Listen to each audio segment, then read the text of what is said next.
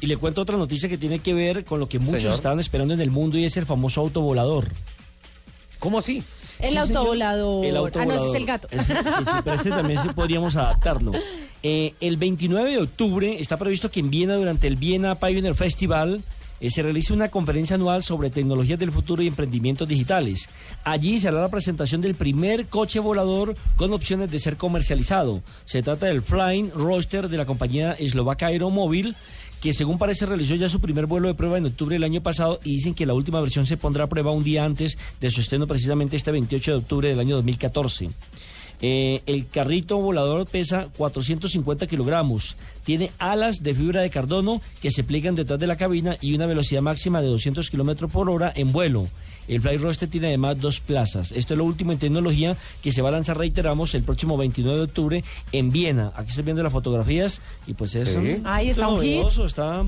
Por favor, gusta, compartimos, gusta. por favor, compartimos Parece como una por favor, avioneta. esa Ya fotografía. le mandamos Podemos, fotos. ese, ese puede ser nuestro regalo de Navidad de este año. ¿Sí? ¿Hablan, ¿Hablan de algún precio sugerido por ahora, don Nelson, o solamente está a manera de concepto? No, a manera de concepto, solamente a manera de concepto, eh, porque recordemos que bueno, este ya es el que van a, a tratar de popularizar y de volverlo comercial, porque ya se han hecho muchos intentos con otros autos, pero no se ha logrado, digámoslo así, la puesta a punto. Incluso desde 1913 venía trabajando este proyecto Sí. Y solamente eh, parece que se ve cristalizado hasta esta década en el año 2014. Por ejemplo, lo que sí había yo eh, tenía la oportunidad de ver era el, au- el auto acuático, ¿no?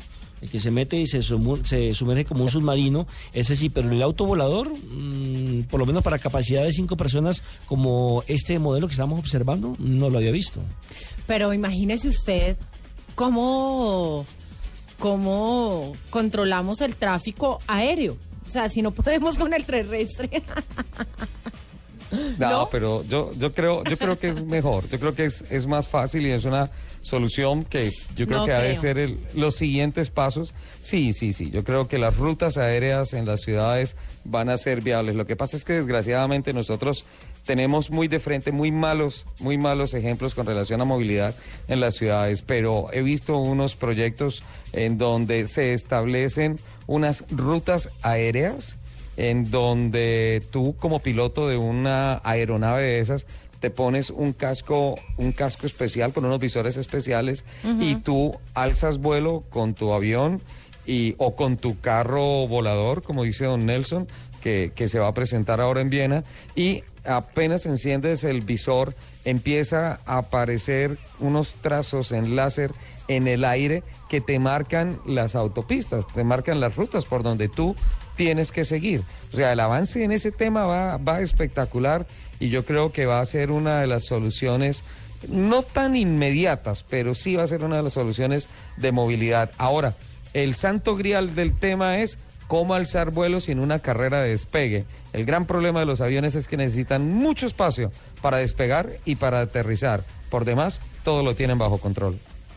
Sí, ese, yo creo que ese va a ser uno de los, de los grandes problemas, ¿no? Sin lugar a dudas. Ahora, me imagino que tendrá también en este momento el tráfico eh, o quienes eh, controlen el aire en la aeronáutica civil, por ejemplo, en Colombia, que marcar ya límites, que marcar territorios, autopistas donde uno se pueda movilizar. Porque fíjese que, por ejemplo, que en la capital de la República usted no puede eh, sobrevolar en un helicóptero si no tiene un permiso especial. Solamente el helicóptero de la policía es el que está autorizado para volar sobre Claro. el territorio bogotano. Claro, don Nelson, y es muy válido el comentario porque hay dos áreas eh, aéreas o dos zonas aéreas en Bogotá. Uno, Techo Dorado y el otro, Techo Guaymaral, que son unas vías de restricción por operación aérea de esos dos, de esos dos aeropuertos. Completamente de acuerdo con ese comentario, don Nelson. Bueno, muchas gracias. Ya era hora que estuviéramos de acuerdo en algo. Oye, les tengo una pregunta para corcharlos. A Señor, ver.